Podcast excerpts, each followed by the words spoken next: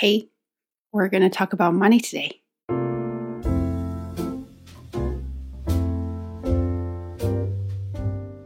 If you wonder where Bob is, Bob is just right next to the tripod of the camera. Uh, he decided to not to be in camera and camera in the video today. Um, so you know what? Respecting. Oh my God, he's coming. Okay, so oh, I guess he he changed her he changed his mind. Yeah. Okay. Um. Yeah, and I'm gonna block him. So anyway, um, last year I didn't really have any New Year's resolution. I think uh 2020 was kind of uh you know like lisp and then you wink and then it's gone and then i didn't really get a chance to make a like a resolution or resolutions for 2021 and then i already started with uh, my job and with bob with everything i was just so busy uh, with other things instead of thinking about oh what am i going to do for 2021 this year is a little bit different because of this channel and i feel like i have I have discovered a lot of myself.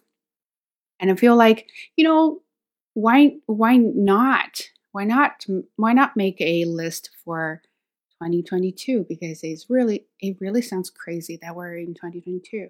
I'm like, what did I do in 2020? Nothing. In 2021, nah. And then I thought about one topic. It's money. Because if I went back to 2020, what I did was shopping. I bought a lot of things that I've never got a chance to wear because I was staying at home.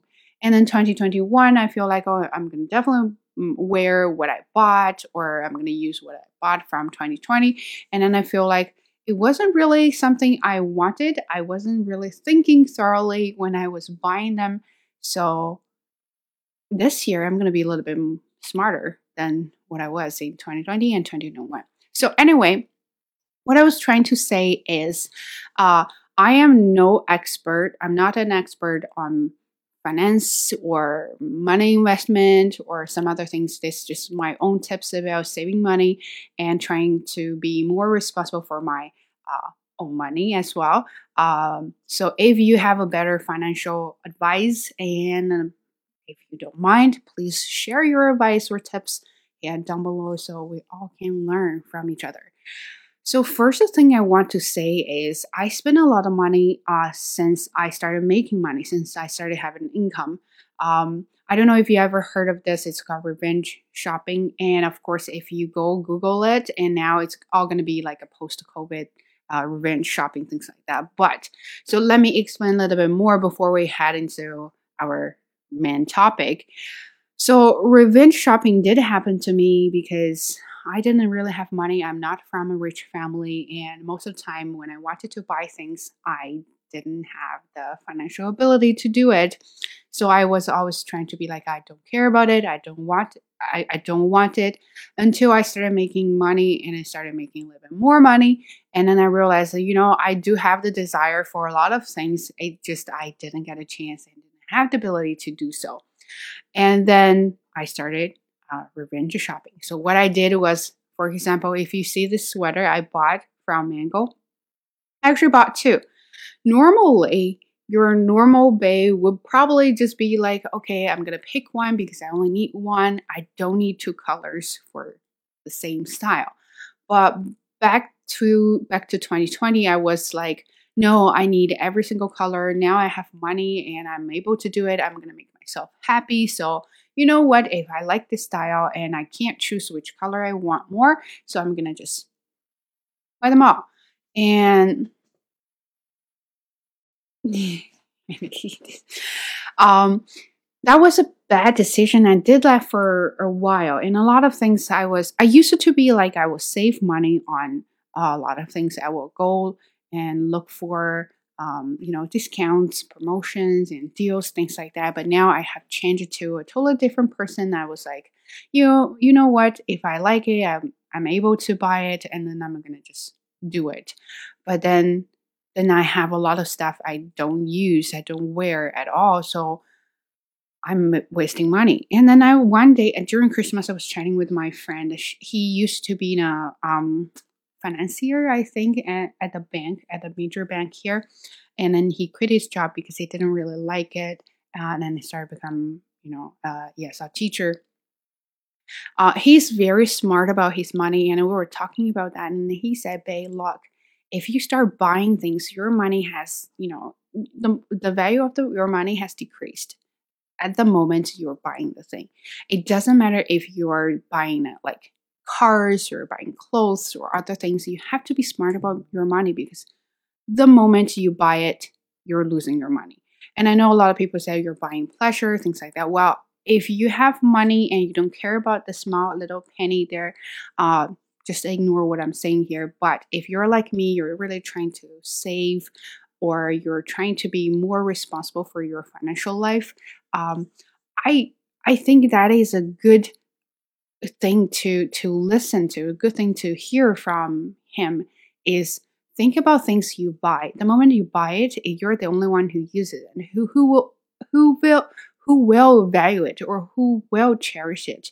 It's only you, and then you lost that part of the money.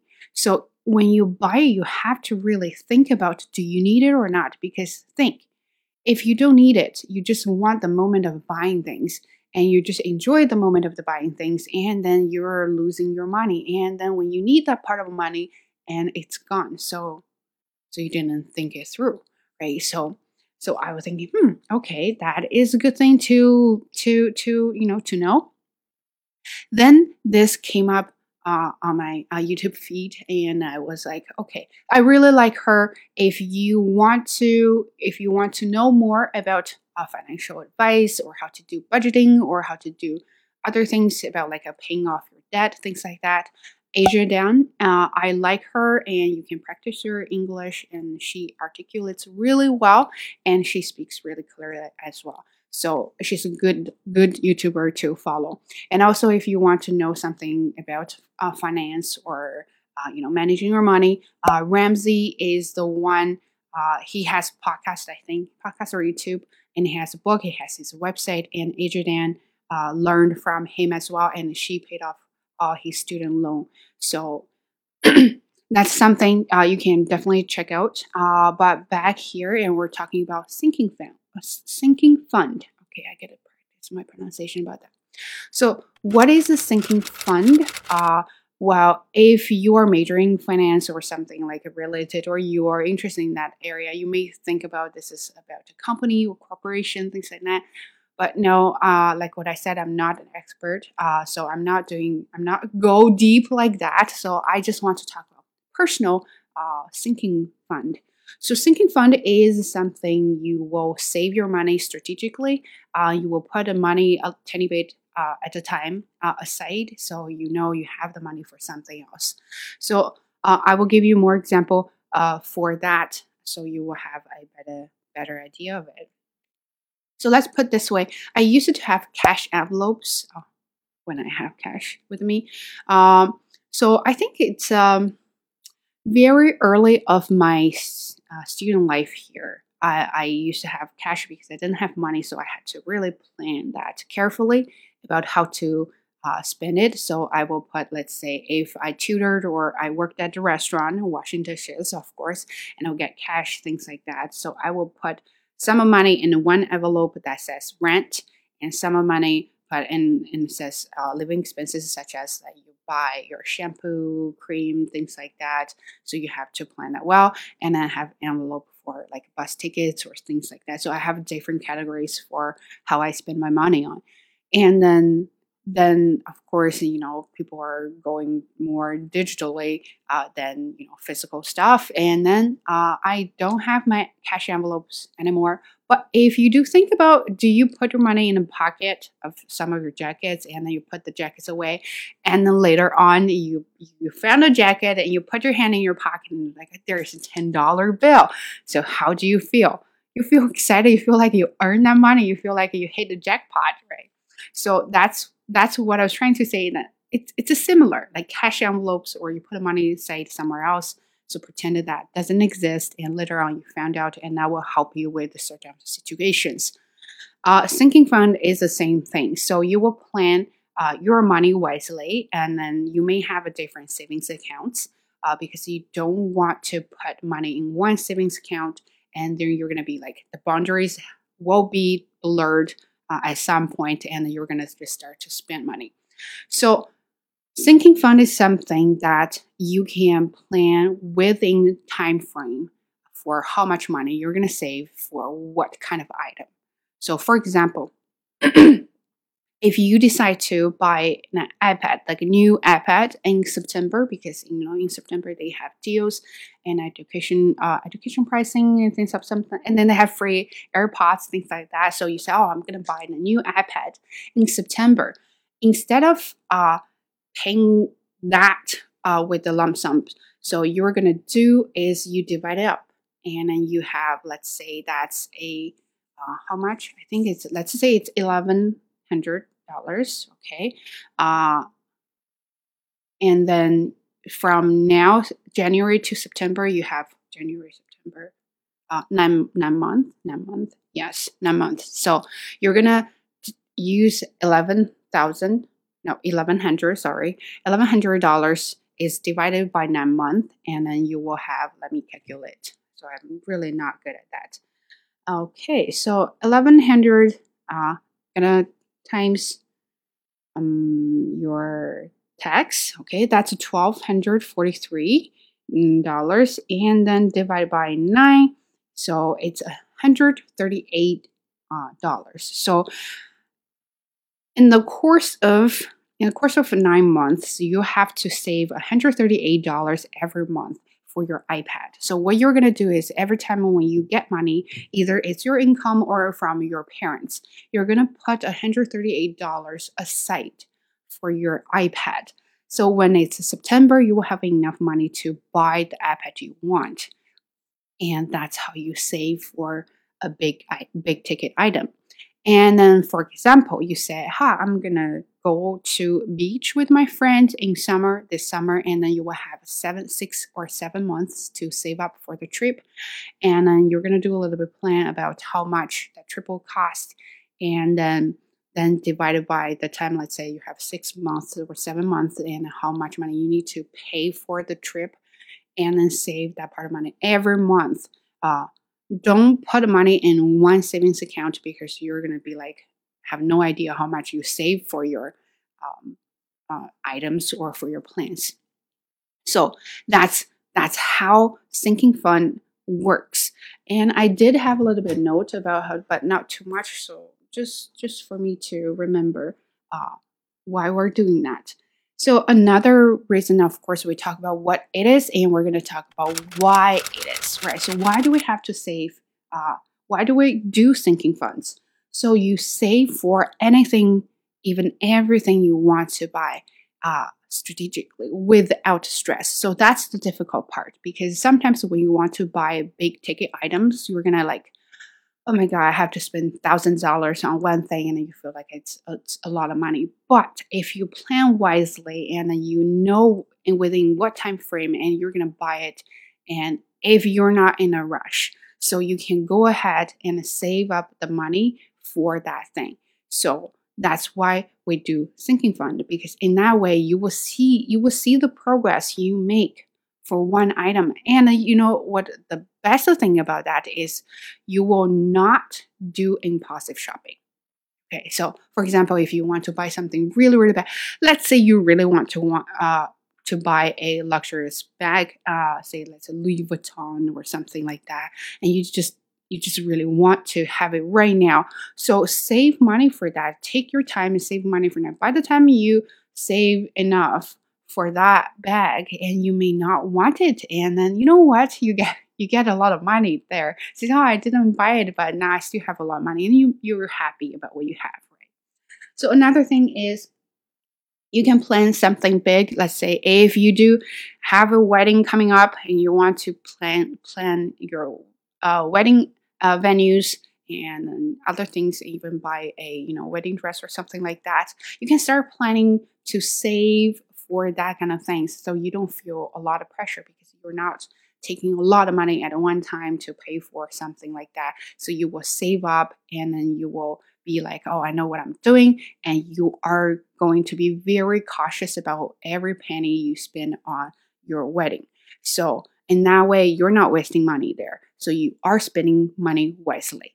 Another reason that you want to do it is you will feel um you'll feel less guilty to buy things. Let's say buying an iPad. Uh, while you really wanted that right now. I mean, with social media, everybody is showing off how they use iPad, how they do a digital uh, planner, things like that. So, so, okay, you want one. At that moment, you may have to borrow money. You may have to ask your parents for some, you know, financial support to buy it. But if you can do it yourself, use money from your parents or use money you make and plan wisely to buy the big uh, ticket item, you will feel less guilty because you have planned everything well. And that's what you want by the end of the year or in the middle of the year uh, or by the end of uh, the month that you actually want to make big purchase. So in that way, you feel less guilty because you you have you are not buying things impulsively. You are buying things wisely, and you have planned everything well. You have money for something else, but you also have money for what you want. So that in that way, you will lose uh, guilt for big purchases. So another reason is you can uh, prepare for uh, some of the inevitable, inevitable expenses. So, so for example, you want to save uh, money for your new winter tires. Let's say that winter tires are expensive, but uh, not that expensive, but still expensive. You want to buy them and you don't know when you're going to buy. I mean, right now it's winter, but maybe you want to save that for summer, then you can have a better deal, things like that. So you can go ahead and do it. What if you don't need a winter tire, but something else uh, has been up and then you have to fix that situation, but at least you have something here. Like, oh, you have the extra cash, you have extra money for that unexpected situation, and you don't panic. So that's why I think having a sinking fund is very, very important. And that's what I'm going to do for this new year. And uh, and what I will do is if I have the urge to buy something, I will think, do I really want to buy it or it's just that moment I want to spend money. If my answer is I just want to spend money, I will put same amount of money. Let's say I want to buy a sweater like this and then it's cost $59 and I, just want to buy it for the sake of buying it. And then I will put $59 in my savings account, uh, say and label that as uh, impulsive shopping. so I will put all impulsive shopping money in that savings account. So I will always have something there.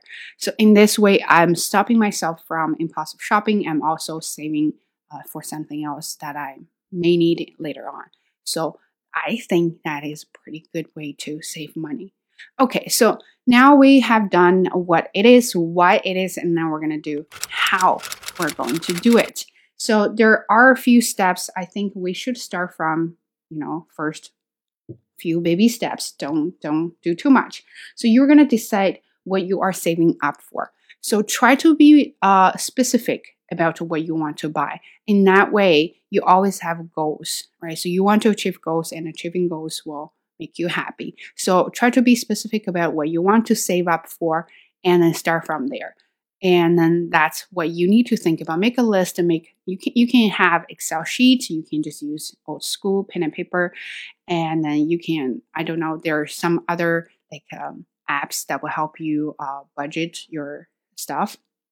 So start from there, but first of all, you have to think about categories and what you want to save up for.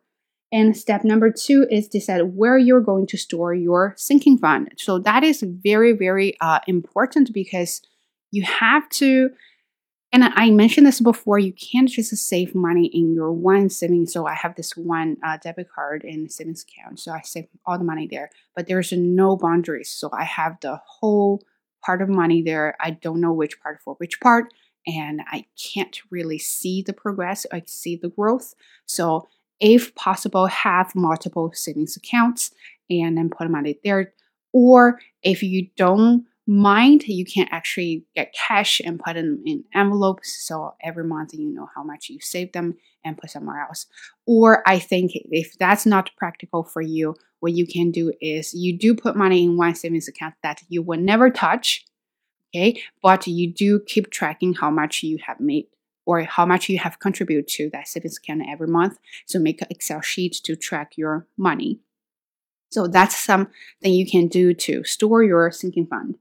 And another one is decide how much you need to save. So you don't want to do too much because that's going to overwhelm you. So let's say if you only make $2,000 a month uh, and then you decide to save, like say 600, 800, and then think about that. If you're going to do your uh, rent, uh, your hydro, hydro bill and then other things, let's say your car loans and other things, and then you don't really have much left and you still want to live a live a comfortable life.